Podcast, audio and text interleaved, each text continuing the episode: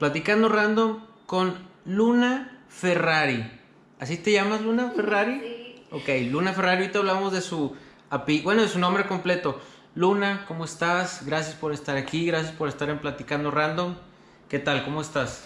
Muy bien, muchas gracias pues por invitarme a tu espacio. La verdad es que creo que está increíble tu proyecto y se me hace muy padre que la gente tenga como que la mm, confianza de compartir sus experiencias de vida contigo y me parece también un- una plataforma muy padre para que alguien pueda alzar su voz. Entonces, pues agradecerte también por pues por abrir estos espacios. Gracias a ti por eh, permitirnos, al staff también, la entrada aquí a tu casa, este, platicar en, en- en confianza, echando un traguito ligeramente. Este, ahorita estamos platicando antes de, de la grabación. Este, primero, as- así un paréntesis antes de el Ferra o el nombre. Que, o sea, así se llama, Luna Ferrari. Sí. No, hombre, y aguántate que escuches el nombre completo. ¿Cuál es? Ah, pues échalo. Es Ananke Luna Ferrari Aquino. O sea, rarísimo. Yo siempre le. Sí, Luna Ferrari Aquino. Aquino. Sí, yo la verdad es que siempre como que le, le he preguntado a mis papás por qué me pusieron este nombre, ¿no?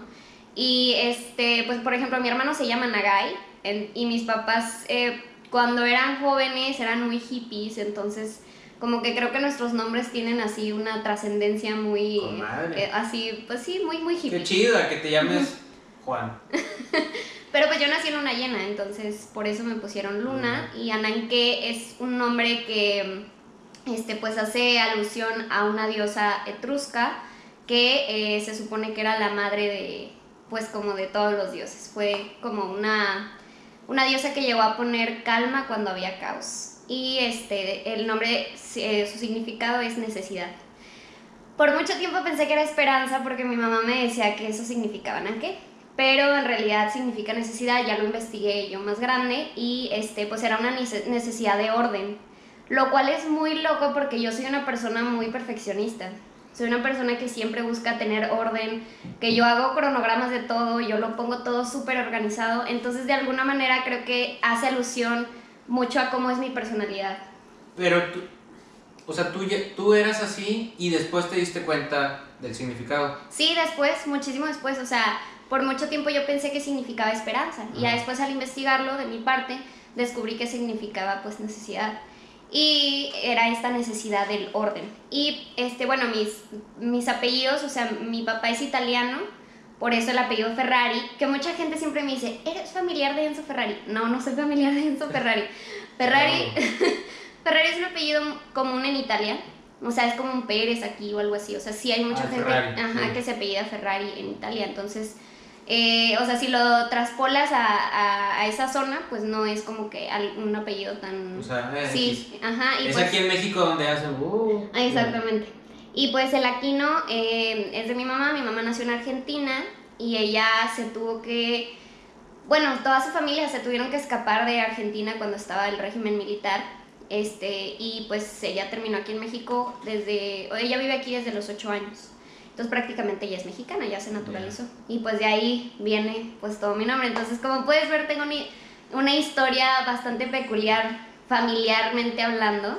O sea, crecí en un, en un ambiente un poco diferente al de la gente, pues, pues no quiero decir común, pero no, no fue como una familia mexicana realmente. sí.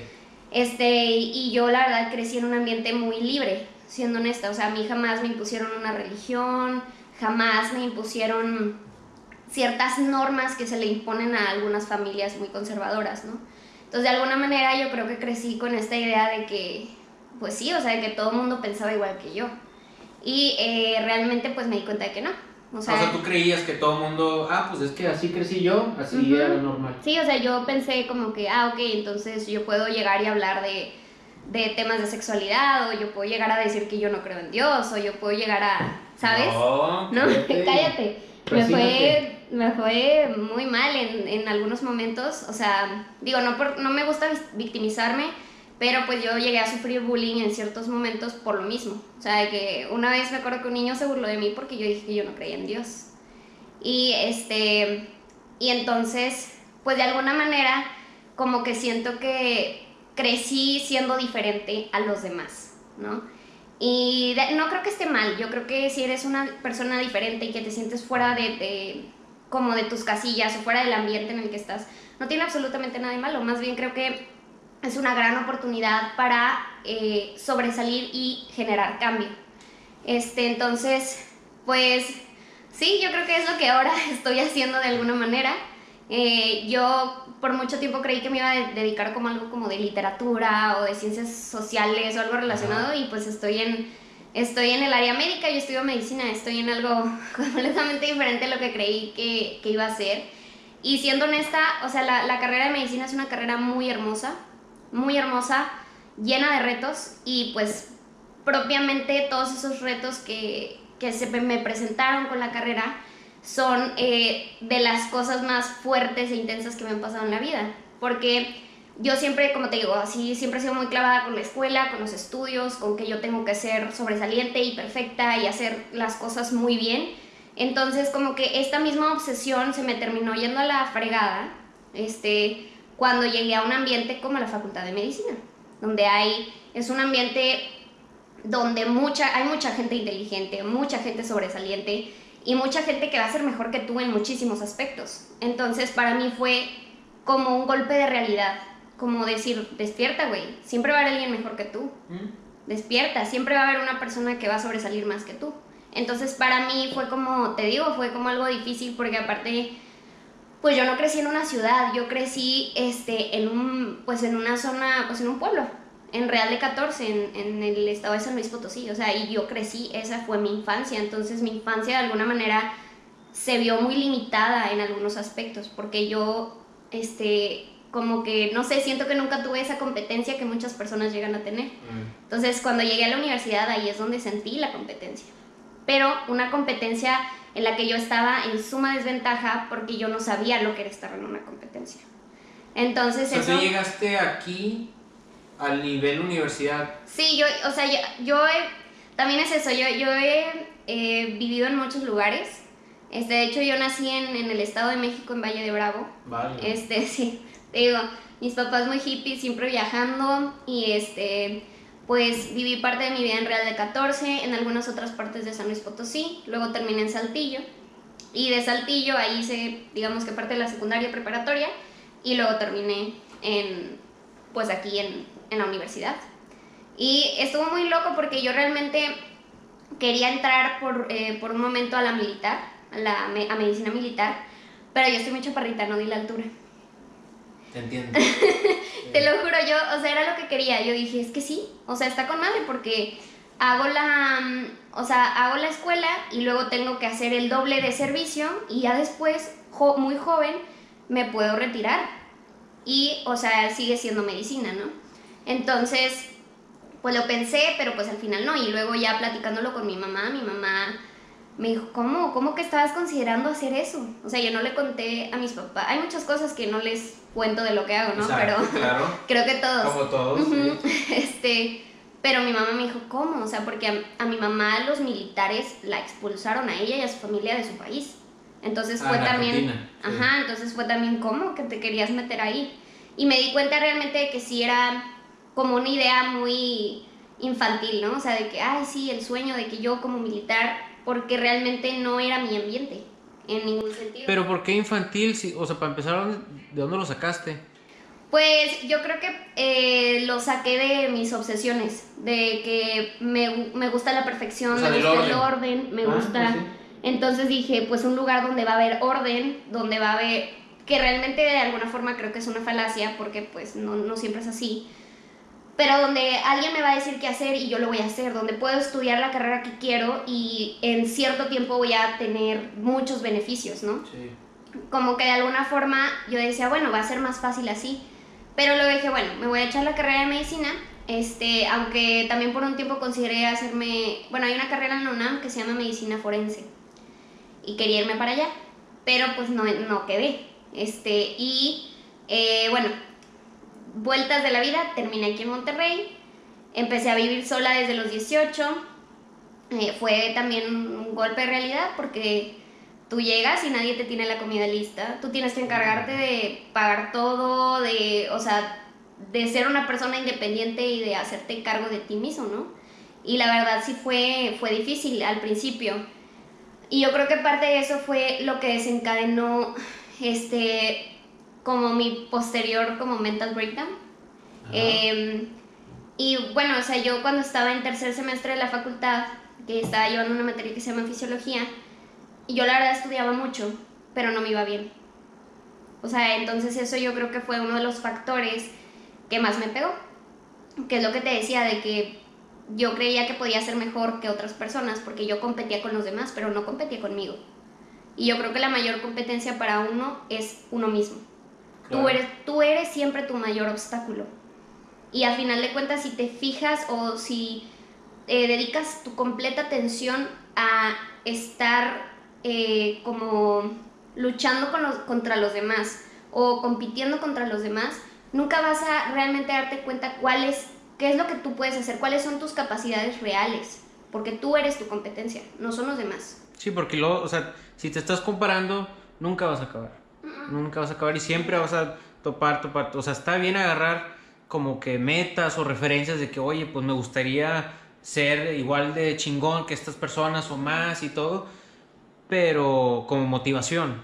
Claro. Pero nunca como comparación, o sea... No, no puedes comparar tus logros ni medir tus logros con los de los demás, porque nunca, nunca vas a ser feliz, nunca vas a encontrar eh, un, o sea, una respuesta a, las cosas que realmente quieres. No puedes compararte con los logros de los otros. Y porque nunca va a ser la misma historia. No, para nada. Y porque tú eres diferente, tus capacidades son distintas y de alguna forma tus metas también lo son. Entonces no puedes comparar tus logros con los de los otros, que es algo que te digo que yo hice por mucho tiempo y que me trajo consecuencias negativas graves, ¿no? Este, yo cuando estaba, digamos que a mediados de tercer semestre, este, pues empecé a tener una desmotivación muy intensa.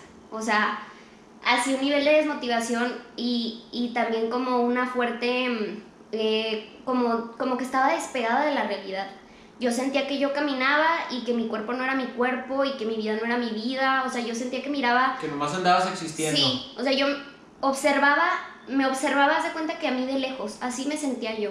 Como que miraba las cosas y sentía que yo no tenía control de mis decisiones, no tenía control de mi cuerpo, no tenía control de nada de lo que me estaba pasando. Y te digo, era una desmotivación intensa al punto en el que de verdad va a sonar tal vez muy extraño, eh, pero yo dejé de sentir. Así, así te lo puedo poner. Pero yo creo que estaba sintiendo tanto, sintiendo tantas cosas que de alguna forma dejé de sentir. Y es raro y dices, ¿cómo? De verdad yo ya no sentía inspiración por hacer las cosas, yo ya no sentía como que, que tenía algún tipo de sentido hacer lo que hacía.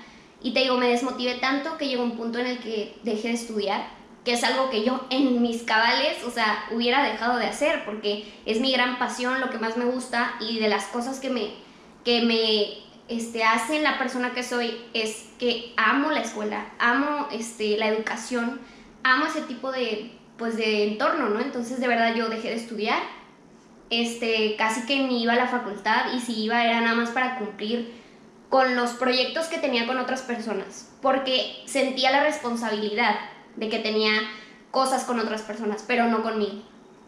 Así de que ya no, ya no iba al gimnasio, ya no hacía ejercicio, ya no comía bien, comía lo que fuera, me levantaba, me tomaba un café y me comía una dona, así, real, esa era mi rutina de vida y no dormía nada.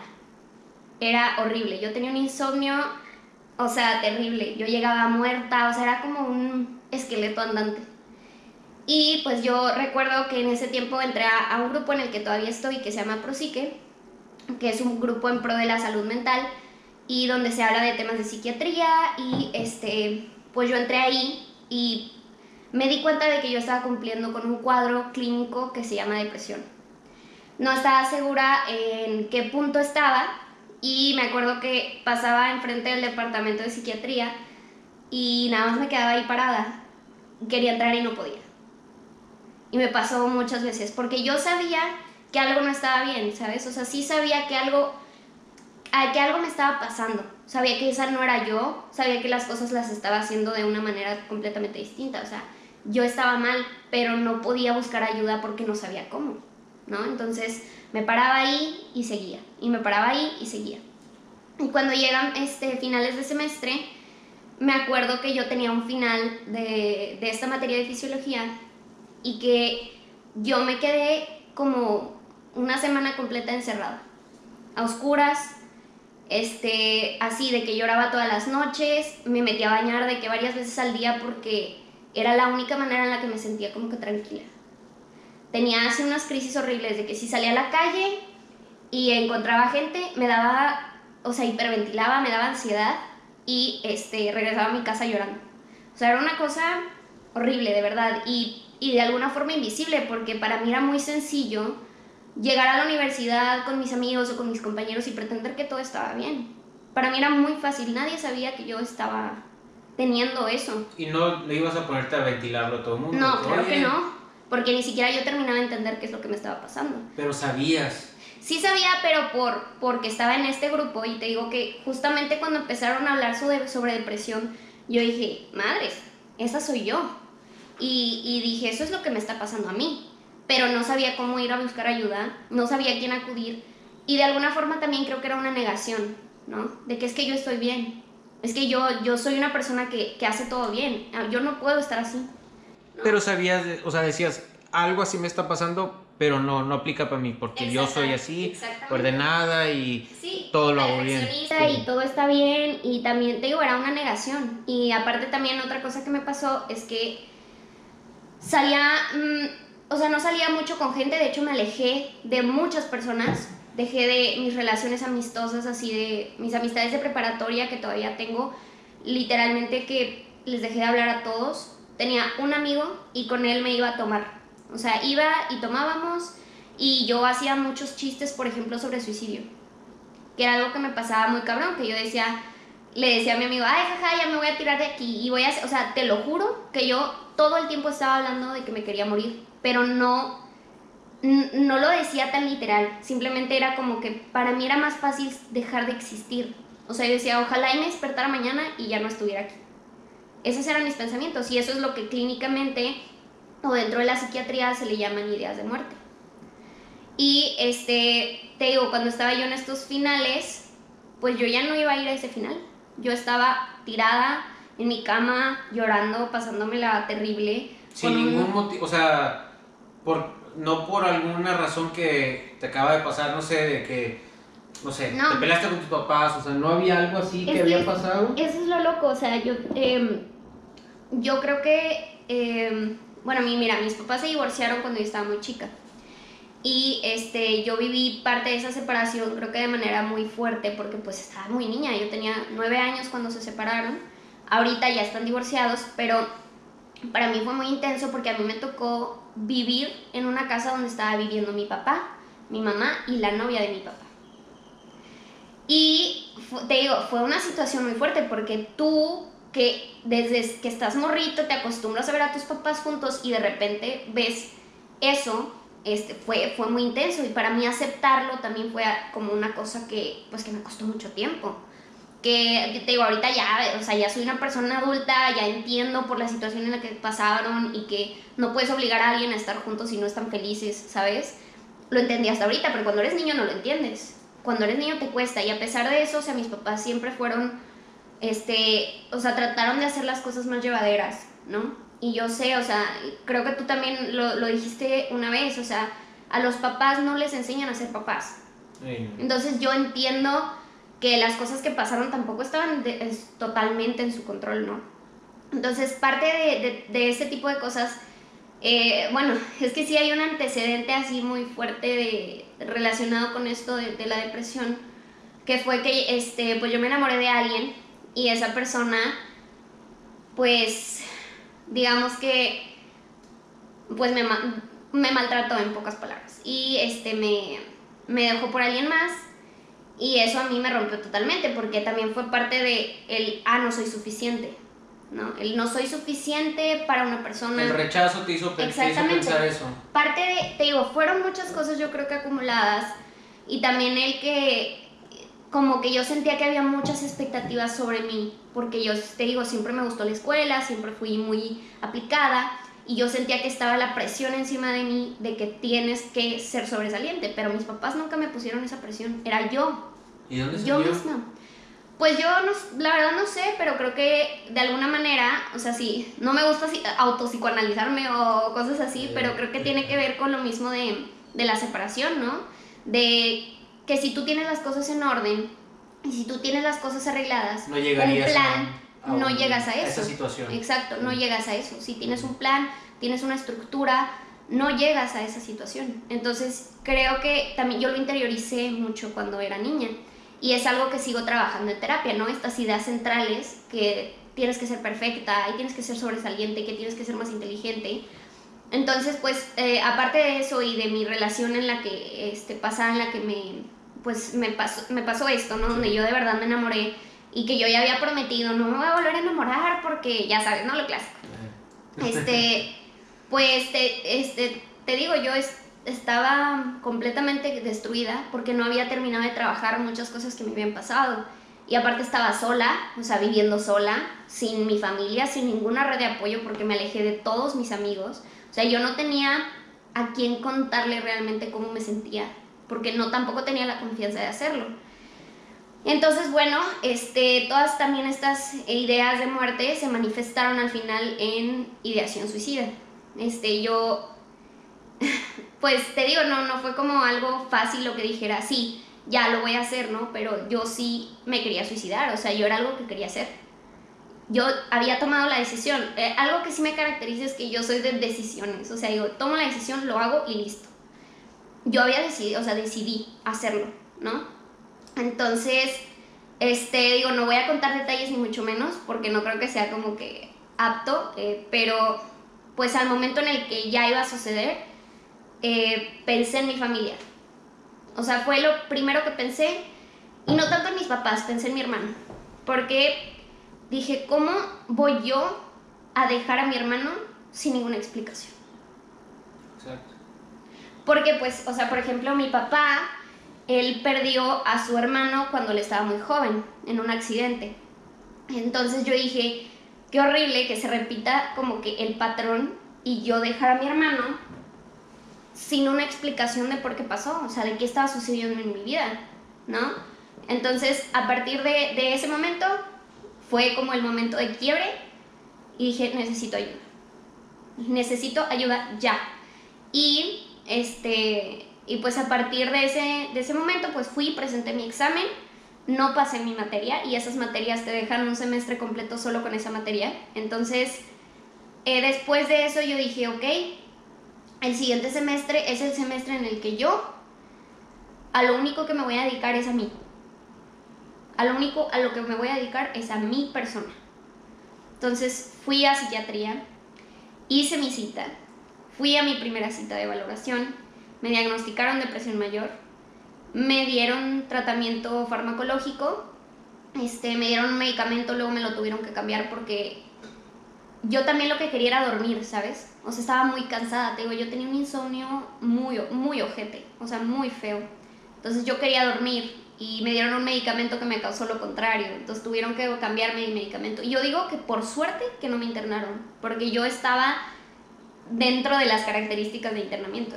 Y mis papás nunca se enteraron de esto. Bueno, ya después le conté a mi mamá. O sea, mis papás nunca se enteraron de esta situación. Todo este proceso De- del diagnóstico, de la cita, o sea, hasta que yo les fuiste- conté. Hasta de que, yo les fuiste a pedir conté. ayudas a ellos, no sabían, en el momento no, no sabían nada de esto. No. Ni mi hermano, ni mis amigos, o sea, todo este proceso lo hice yo sola. Porque, porque yo todavía seguía teniendo un estigma sobre la enfermedad. Porque dije, van a creer que estoy loca. Van a creer que, que hay algo mal conmigo. Y eso es algo con lo que ahorita yo estoy luchando.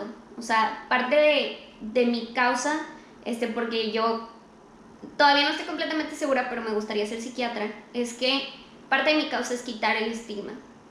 Quitar estas ideas falsas de que, de que mm, no puedes hablar sobre tus enfermedades mentales o no puedes hablar sobre tus trastornos porque los demás te van a juzgar. O sea, es educar a las personas para que abren, o sea, hablan, ha- hablen perdón, libremente de lo que les sucede. Y de, estas de esta manera como que mejorar los canales de comunicación, poder buscar ayuda más fácilmente, seguir teniendo redes de apoyo y de esa manera evitar pues esta consecuencia tan grave, por ejemplo, de la depresión, que es el suicidio, que es una sí, cosa y, muy y algo, y algo, este, a veces uno se sabotea y, y se, uno mismo se denigra y, y se tira al piso y dice, o sea, nos decimos cosas bien negativas y este, y como dicen, el universo no sabe de bromas, no sabe de, de juegos, de chistes, lo que tú te dices es y lo, y lo, lo atraes y te lo siembras en ti. Entonces, háblate bonito, o sea, quiérete, Claro. piensa bien en ti y nunca sabes, uno piensa eh, un nivel sobre uno mismo, o sea, a lo mejor eh, yo digo, este, yo no soy tanto o soy más o menos y todo, pero para otras personas eres un mundo, como, como lo eres para tu hermano. Entonces, en el momento que dijiste, ¿sabes qué? No, mi hermano, imagínate tu hermano, o sea, eres un mundo, yo no lo conozco, pero estoy seguro que sí lo eres, este, que se hubiera dado cuenta, pues No. no. No, yo, yo también le conté después, o sea, y a mi hermano fue al único que le conté sobre lo de, lo de las ideas suicidas, o sea, fue al único, a, a mi mamá y a mi papá no les conté porque sabía que era un tema muy fuerte para ellos. Este, y la verdad es que yo también creo que la depresión no es solo de no es como necesariamente relacionado con que yo me hable mal o me trate mal. Hay personas que son súper exitosas y que son súper increíbles y tienen depresión. La depresión no siempre se manifiesta como, ay, estoy triste y me siento muy mal. No, o sea, la depresión, tú puedes ser una persona con depresión y ser completamente funcional. La depresión es como una falta muy, muy intensa de motivación. Y la distimia, que la distimia es lo que te decía de que no siento nada. Siento que, que no siento nada. Eso es la distimia. Entonces, la depresión es una, es una enfermedad silente, es una enfermedad silenciosa y la gente la puede tener y no darse cuenta, o sí darse cuenta, como en mi caso, que yo creo que, que mi situación fue, fue algo muy agudo, ¿no? Fue una situación muy aguda desencadenada de esta, esta relación fallida, de cosas que no había trabajado pues anteriormente, ¿no? Entonces, este, de alguna manera a mí se me manifestó así, pero hay gente que es completamente distinto. Y no basta con decir, ah, es que tengo que decirme cosas bonitas y tengo que este, eh, cultivar mis relaciones. No, la depresión es una enfermedad, es un trastorno. Tú necesitas ir a terapia y necesitas tomar medicamentos, depende obviamente, pero yo lo tuve que hacer. Yo estuve tomando antidepresivos por un tiempo y yo tuve que ir a terapia y sigo en terapia, ¿sabes? Porque eh, creo que es de suma, suma importancia trabajar en nuestras emociones. Así como vas al médico a que te cheque una uña enterrada, vas al psicólogo o al psiquiatra a que cheque cómo están tus emociones, porque las emociones dictan muchas cosas de las que hacemos en la vida, la mayor parte, si no es que todas. Las emociones son las que nos dicen qué va, qué va a pasar. Te, te sientes feliz con esta situación, te sientes triste, te enoja, te frustra. Todas esas cosas son las que dictan nuestro camino. Entonces, si tú aprendes que, que las emociones no necesariamente son malas, sino que pueden ser positivas o negativas y aprendes a utilizarlas a tu favor, tienes herramientas para utilizarlas a tu favor, entonces tú eres quien va a definir cómo va a seguir tu vida. Entonces yo no sabía, yo no tenía herramientas, yo no sabía cómo manejar mi frustración, yo no sabía cómo manejar mis emociones y eso es algo que yo aprendí en terapia, no es algo que aprendes de un día para el otro, es algo que tienes, en lo que tienes que trabajar y también la terapia no es fácil, la terapia es un golpe, es un putazo, o sea, es algo muy fuerte porque uno no está acostumbrado a hablar de sus emociones, uno no está acostumbrado a trabajar en No, es ellas. cuando te dicen, hey, es un espejo de que, dale, eso eres, y eso traes, y hoy es ver No lo es que trae, y, o sea, es ver lo que uno trae adentro, y, y o sea, crudo. O sea, es, es, es un golpe, pero es, es, es, es como dices, es ir al gimnasio para trabajar tus músculos, bueno, es, es ir a lo mejor con un psicólogo, un psiquiatra, o es, es meditar, o es pensar y, y- y dejar que, que tus emociones, o sea, em, nunca rechazarlas ni, ni este, oprimirlas, es recibirlas y darte cuenta, ser, o sea, observar tus emociones, tus pensamientos y, ok, esto me molesta, pero cómo voy a reaccionar. Es, es, es, un, es un tema, pero sí hay que estar bien, bien conscientes Sí, hay que estar completamente todo lo que atentos. sentimos. Sí, y también otra cosa que yo me di cuenta es que yo me hablaba muy feo a mí misma. Yo tenía una percepción denigrante de mí misma, yo pensaba que yo no era capaz, a pesar de que yo era muy intensa con, con cómo organizaba mi vida, yo siempre menosprecié mis, mi, mis capacidades, ¿sabes? Y eso mismo también me llevó a después no saber cómo eh, afrontar la situación. Y este, o sea, a cambio de eso, ya después de que yo terminé mi terapia, que por cierto, te digo, yo me apliqué completamente en mí, eh, al momento de que me diagnosticaron, empecé a ir al gimnasio, al gimnasio bajé como 7 kilos, me super apliqué con mi alimentación, empecé a cultivar mis relaciones de amistad otra vez, empecé a hablar con mi familia, le conté a mi mamá que tenía depresión, que estaba tomando antidepresivos, no lo tomó muy bien, siendo honesta, o sea, ella no tomó muy bien el hecho de que yo estuviera tomando medicamento, no tanto que el diagnóstico. Sino que lo, estuvieras tratando con medicamentos Exacto, porque la gente tiene o suele tener la perspectiva de que, ay, es que te están, te están drogando. Y no es cierto, o sea, digo, yo ya que, que lo he visto, eh, los antidepresivos que me dieron a mí se llaman inhibidores selectivos de la recaptura de serotonina. Son medicamentos que sí tienen algunos efectos adversos, pero que son excelentes, excelentes. Y la cosa es que tú tienes un desbalance químico en tu cerebro, tú no tienes este, neurotransmisores u hormonas como la serotonina o la norepinefrina que te ayudan a ser más feliz prácticamente, que te ayudan a tener cogniciones positivas. Tú no tienes eso en tu cuerpo y lo necesitas. ¿Cómo lo vas a lograr con un tratamiento este, farmacológico? Entonces también parte de lo que, de lo que quiero hacer es seguir quitando estigmas sobre el uso de farmacoterapia este, en las enfermedades psiquiátricas. Porque es cierto que, este, que es justamente lo que, lo que me pasó hace poco, que una chava me, me puso en un comentario, es que sí tienen efectos adversos, es que sí pasa esto. Y yo, claro que sí, yo no estoy negando que, que pueden tener efectos adversos, pero el beneficio es muchísimo mayor que los efectos adversos. E igual nadie te obliga a tomar farmacoterapia pero algo que sí es fundamental para poder sobrepasar una situación así es tomar una terapia psicológica o psiquiátrica o llevar un acompañamiento.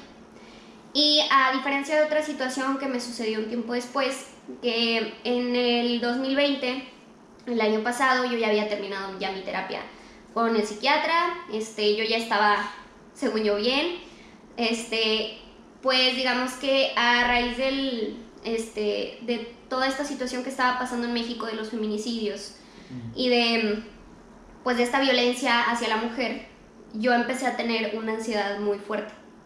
A mí me daba ansiedad salir a la calle porque pensaba que me iban a secuestrar. A mí me da ansiedad caminar sola porque yo pensaba es que ya va a llegar alguien y me va a violar y me va a matar. O sea, yo pensaba todo el tiempo esas cosas. Eran ideas intrusivas que me decían te va a pasar algo, te va a suceder algo. Y entonces pues Por el hecho de... De leerlo. ya. De leerlo en redes, de que... Ah, de leerlo. Yo leía y decía, güey, mataron a alguien y es una mujer. Y yo soy más susceptible. Ajá soy, ajá, soy mujer, voy a salir y algo me va a pasar. Sí, exactamente. O sea, yo estaba, te digo, estaba extremadamente susceptible a, a esta situación y te digo, yo pensaba que, que algo me iba a pasar. Y a partir de eso regresé a terapia, pero ahora a terapia psicológica, a un tipo de terapia que se llama breve sistémica, que es un tipo de terapia que te da soluciones rápidas. Porque yo dije, yo no puedo estar pues limitando mi vida por esto. O sea, y más que nada por algo que no está pasando, por algo que no me está pasando a mí. O sea, y también el problema es que yo no sabía cómo detener eso. Yo estaba preocupada porque decía, es que ¿cómo puedo yo ayudar a esas mujeres? ¿Qué puedo hacer yo para ayudar a esas mujeres que están en esas situaciones tan terribles? Y te digo, era, era una ansiedad muy intensa. Y este, pues empecé a terapia y ahorita llevo más de un año en terapia con, con mi psicóloga y pues voy avanzando. Definitivamente creo que todavía me falta un poco, pero sigo evolucionando y cada vez me siento más orgullosa del trabajo que, que he hecho sobre mí misma, porque ahorita eh, me di cuenta de que puedo lograr mis metas siendo amable conmigo misma. Claro. Y eso es como lo principal que yo podría compartir con el mundo que no tienes que hablarte feo para hacer las cosas. O sea, no tienes que tratarte mal para hacer las cosas o para cumplir tus metas o tus sueños. Tú puedes ser completamente amable y bueno contigo mismo. Es más, es mejor. Y me di cuenta que también tenía que dejar de tratar de controlar tanto las cosas. Y me funcionó tantísimo, pero tanto, que solté el control y el control vino a mí. Entonces, ahorita las cosas están mejor organizadas, tengo más control realmente, pero sin que yo sea aprensiva con el control. Sigo siendo la misma persona organizada, que me gusta que las cosas salgan bien, que soy perfeccionista, pero no de una manera obsesiva. Ahora ya no, ya no me afecta realmente que algo no salga como yo quiero. Trato de, de sortear las situaciones y de adaptarme. Y eso es lo que a mí la terapia me ha dado. Y digo, definitivamente no es algo fácil, duele. A, veces que acabas de que así en un mar de lágrimas porque no te digo, no es fácil enfrentarte a quien eres. exacto, a ti misma. A ti mismo. No es fácil para nada. Pero una vez que lo haces, te das cuenta de, de, lo hermoso que, que, puede ser amarte, ¿no? De lo hermoso que es amarte. Y otra cosa también es que yo empecé a utilizar el feminismo como una herramienta de autocuidado. Este, digo, tú lo sabes, pero yo tengo un podcast sobre feminismo y ahorita que estoy rodeada de mujeres tan interesantes y tan chingonas, me di cuenta de que, pues del amor que hay también en la comunidad feminista y de lo mucho que he sanado yo con esta cosa de que te contaba de, pues de la violencia que vivimos, ¿no? Como mujeres en este país principalmente, donde hay 11 feminicidios al día. Entonces al sanar yo también con mi persona, con mi niña interior y, con mi luna del pasado, este, creo que estoy aprendiendo a externarlo y, y yo lo que busco es pues platicar de mi experiencia, platicar de, este, también de, como de las cosas que sé, para tratar de seguir eliminando el estigma que existe alrededor de la salud mental. Lo más cabrón es que ustedes no lo saben, pero tiene 22 años, apenas. No sé si se imaginaban una edad, pero tiene apenas 22 años y toda esta experiencia. Y está bien cabrón eso que dices de hablar bien, hablarte bonito y aún así hablarte, hablar bonito hacia afuera. O sea, uno, siempre, uno tiende, y me incluyo, ¿ah? uno tiende a, a, buscarle las fallas a uno mismo y al exterior. Te ves en el espejo, híjole, es que la lonjita, híjole, es que eh, esto y esto, y te empiezas, oye, ¿por qué no dices, oye, mira, tengo salud, estoy entero, este, tengo cabello, lo que me queda, este, pues no sé, o sea, échate cosas, todos tenemos cosas buenas. Échate flores. Échate flores y avienta flores. Nadie te las va a echar. No. es muy importante, o sea, yo también creo, no somos perfectos y no todos los días o no todo el tiempo te vas a sentir bien. O sea, no todo el tiempo te vas a amar, no todo el, o sea, yo a veces me miro al espejo y digo, chingado, me siento muy mal hoy. O sea, me siento que me veo muy mal, siento que, que o sea, que no estoy bien. Puede pasar y es normal y está bien tener frustración, tener enojo y tener estas emociones está bien, es normal, todos las sentimos. No es, o sea, el buscar terapia o buscar ayuda no es para que tú siempre estés feliz. Porque ah, si siempre estuvieras feliz, eh, no estarías feliz. O sea, porque no sería como un estado ideal. Y tampoco es un, o sea, no es algo como que yo diga, wow, yo estoy en esta vida aquí para siempre ser feliz. No, yo, creo que yo estoy en esta vida para sentir. Estoy en esta vida para para amar, estoy en esta vida para ayudar y ya, pero no estoy aquí para ser feliz. O sea, de alguna forma sí, pero yo creo que yo estoy como aquí para dar todo lo que hay dentro de mí a otras personas, pero principalmente a mí misma. Y una vez que identificas eso como ese amor que, que te puedes dar y esa energía que te puedes dar, te das cuenta, sí, no solo del amor propio, que tú eres la persona más importante en tu vida y tú y solo tú siempre vas a ser esa persona la más importante en tu vida. Es la regla del yo, yo, yo. Si yo no estoy bien, nada en mí va a estar bien y nada alrededor de mí va a estar bien. Entonces es, para mí es como una regla, este, se ha vuelto una regla porque yo tampoco antes tenía amor propio. O sea, no es como que me desperté y ya tengo amor propio. o sea, es algo que se construye y es lo mismo. O sea, la autoestima se construye, las relaciones se construyen, todo se construye y eso es trabajo de cada quien. Sí, y si tú, como decías, si, o sea, si siempre estoy feliz, es como decías, dejé de sentía tanto que no sentí nada. Entonces, si siempre estás feliz, entonces realmente no eres feliz porque es algo... Eh, sí, o sea, no, no, no, tiene sentido. Entonces, hay que sentirle de todo. La reacción que uno tiene, ahí, es lo que, ahí está el pedo, o sea, lo que cada quien este, va a tener una consecuencia de.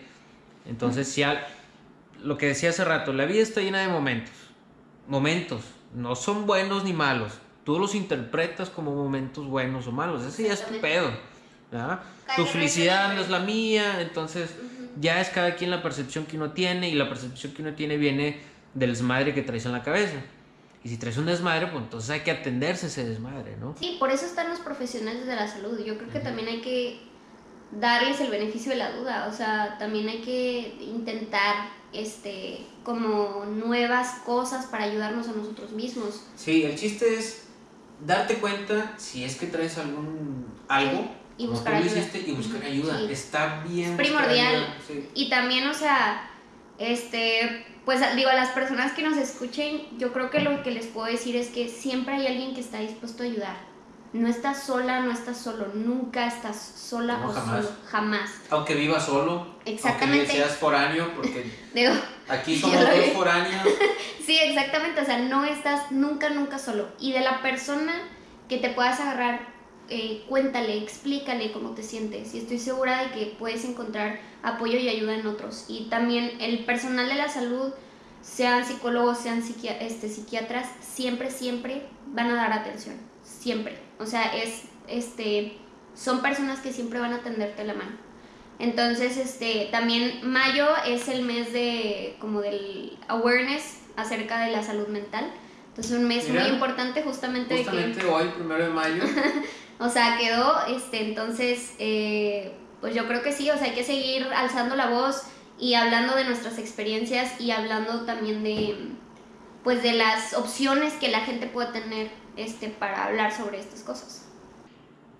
Ahora, la pregunta obligada, ¿qué le dices ahorita a una, a una luna de, no sé, 14, 13 años, o una no una luna también, a un chavito, una chavita que de repente se siente este incomprendido, que se siente triste, que se siente perdido, que se siente lo que sea en un estado negativo. ¿Qué, le dices? ¿Qué le, ¿Qué le recomiendas? O sea, ¿qué hace? Primero, eh, eres importante, eres resiliente y siempre vas a tener ayuda. Nunca vas a estar solo y siempre hay alguien que te va a escuchar. Y te digo, lo más importante es que tú eh, trasciendes en esta vida. Para a alguien le importas, a alguien le interesa cómo estás. Entonces, por eso digo, eres importante. Y eso es lo primordial en la vida. Y te digo, el, amor propio no viene nada más así. y la terapia para mí creo que ha sido algo revelador entonces yo a todas esas personas que se sienten de esa manera, les recomiendo que vayan a buscar ayuda con alguien que les pueda dar como la mejor perspectiva y lo que necesitan. Pero no solo lo que necesitan, sino también lo que es la realidad. Y, o sea, ocupamos la realidad. Exacto, y la terapia eso te da. Pero no es como que el, tú llegas y magia, el, el psicólogo hace las cosas por ti, no. Es para que tú lo hagas. Entonces, realmente yo creo que el mejor consejo que le puedo dar a la gente es que acuda a terapia, eh, aunque no estés mal. Aunque si necesitas platicar con una persona completamente objetiva, porque es, ellos son objetivos. Ellos te van a ver desde afuera y desde adentro. Sí, tienes que platicar algo. Eh, ¿Con quién platicaba? No me acuerdo. Este, por ejemplo, traes una situación de pareja si le platicas a tu amiga, pues claro que te va a dar, te va a dar por tu lado. Necesitas platicar a Necesitas alguien objetivo. objetivo, neutro a, Exactamente. Entonces, eh, esas personas son las que nos pueden ayudar mejor. Ellos están preparados, ellos estudiaron, ellos entienden el comportamiento y más que nada son empáticos. Son personas que han trabajado mucho la empatía y que saben qué es lo que, qué es lo que pasa, están dispuestos a entender lo que, lo que te pasa. Entonces yo creo que de verdad es de los mejores consejos que puedo dar, ir a terapia y trabajar en ti mismo. Y trabajar también desde ti, o sea, darte tiempo para no ser productivo, por ejemplo, que es algo que a mí me pasa. Yo suelo ser como muy exigente y decir, tengo que ser productiva y hacer cosas. date tiempo de no ser productivo, tómate una cerveza, ve una película, salte a correr, salte a caminar, márcale a tus papás, ¿hace cuánto que no hablas con tus papás? O sea, todas esas cosas y cultiva tus relaciones. Neta, hay personas tan bellas en este mundo que vale completamente la pena que le dediques un ratito de tu día a platicar con ellos. Mándale un mensaje a tu amiga que hace meses que no hablas. O sea, cultiva tus relaciones. Sé que cuesta y tal vez yo no soy la mejor persona o la más indicada para decirlo porque soy una persona bastante ocupada y a veces lo, lo doy como por sentado, ¿no? De que ahí va a estar la gente para mí y no, tienes que cultivar. Y eso es parte de, y la relación contigo mismo también la tienes que cultivar. Y eso, esas cosas del amor propio vienen de darte tiempo de hacer lo que te gusta. Toca la guitarra, o sea, cualquier hobby que tengas, dedícale tiempo, o sea, disfruta las cosas que te hacen feliz y con eso vas a disfrutar las otras cosas que existen. O sea, eso es como lo que a mí me ha funcionado. Un aplauso, un aplauso, por favor. Gracias, el público aquí. Bien importante uno mismo empezar por ti. Todo lo que tú quieras, todo lo, toda tu vida, todo tu día a día, lo que sea, este, tus relaciones, todo, pero empieza primero por ti. Si tú no estás bien contigo mismo, para afuera, no, o sea, no das nada, das aire. Exacto, y tú, tú también tienes que dar. O sea, no puedes esperar que una persona... Que te, mereces todo, y sin dar nada. No, claro que no, no, y por eso mismo tienes que trabajar en ti, porque también creo que hay algo muy fuerte que es el ego, ¿no? Que es esto de yo puedo con todo y que es algo con lo, con lo que yo lucho día a día, ¿no? De, de dejar eso atrás y de tratar de ser la persona más fiel a quien soy yo. O sea, ser original, ser quien siempre he sido, pero eh, partiendo del amor propio. Es, eso, justamente ese tema también, eh, ser, ser quien realmente eres contra, con, contra quien crees que eres.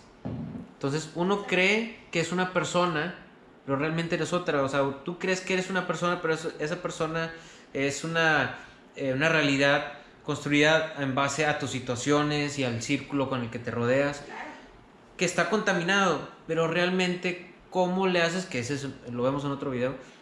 ¿Quién realmente eres? O sea, ¿quién, cómo realmente explotar tu verdadero ser y ignorando tu situación? O sea, si tú vives un ambiente eh, violento, si tú vives un ambiente, este, no sé, el que tú quieras, pero realmente no tienes tú por qué ser así, o sea, eh, es, es, es complicado, pero hay, hay, hay, maneras de mantenerse fiel a tu esencia. Autocuidado yo creo que es la herramienta principal, que es lo que te digo, o sea, tómate un tiempo para estar contigo. Exacto. Eso es el autocuidado, tómate un tiempo para escucharte, para sentirte, consiéntete. O sea, también esta cosa de que luego existe como de, bueno, que algo que yo aplico mucho es esto de Mm, o sea, tengo que quitarme los estigmas sobre mi cuerpo, sobre amar mi cuerpo, sobre amar quién soy y cómo me expreso.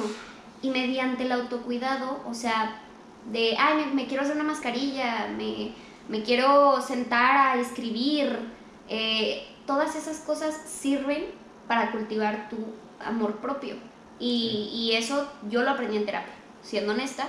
A mí nadie me, me llegó y me dijo, toma, la solución mágica es esta, pero este, y yo sé que puede llegar a ser mareador esto de terapia, terapia, terapia, pero de verdad, o sea, es una cosa que te cambia la vida. A mí me la cambió y yo creo que si no hubiera sido porque decidí tomar ese camino, yo tal vez no estaría aquí. Sí, es que, que no se vea como terapia como eh, algo médico que, que, que tienes que acudir. Velo como quiero un cuerpo sano, voy al gimnasio, quiero, me alimento bien y todo. Bueno, es parte de la, la salud, o sea, exactamente. de la salud global, ¿no? Sí, es, es parte de, de, lo integral, ¿no? Y también a todos los compañeros médicos allá afuera, este, creo que también es importante que apliquen esto con sus pacientes.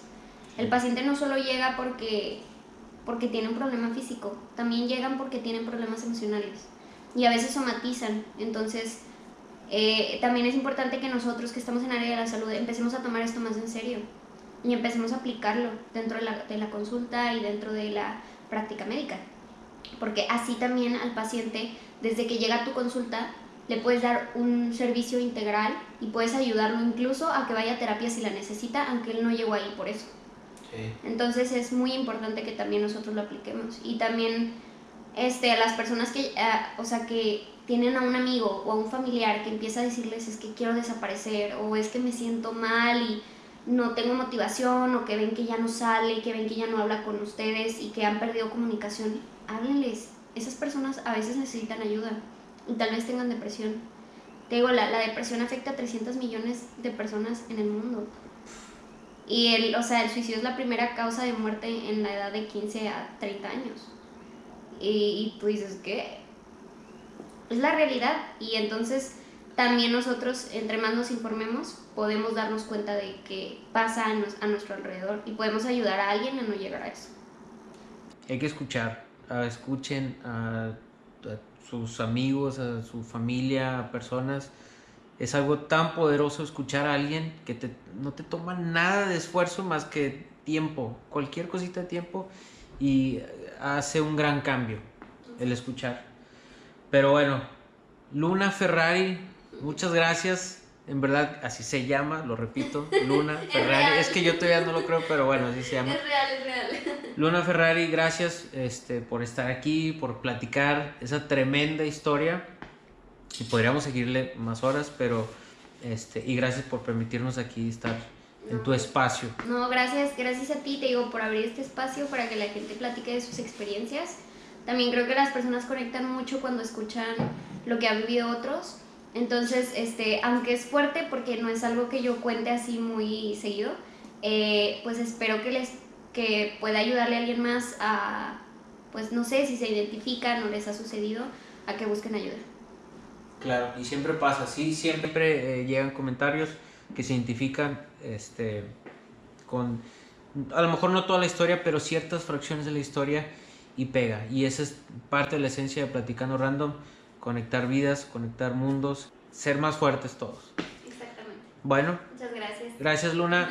Recuerden, platicando random, todos tenemos una historia que contar. Gracias. Bye.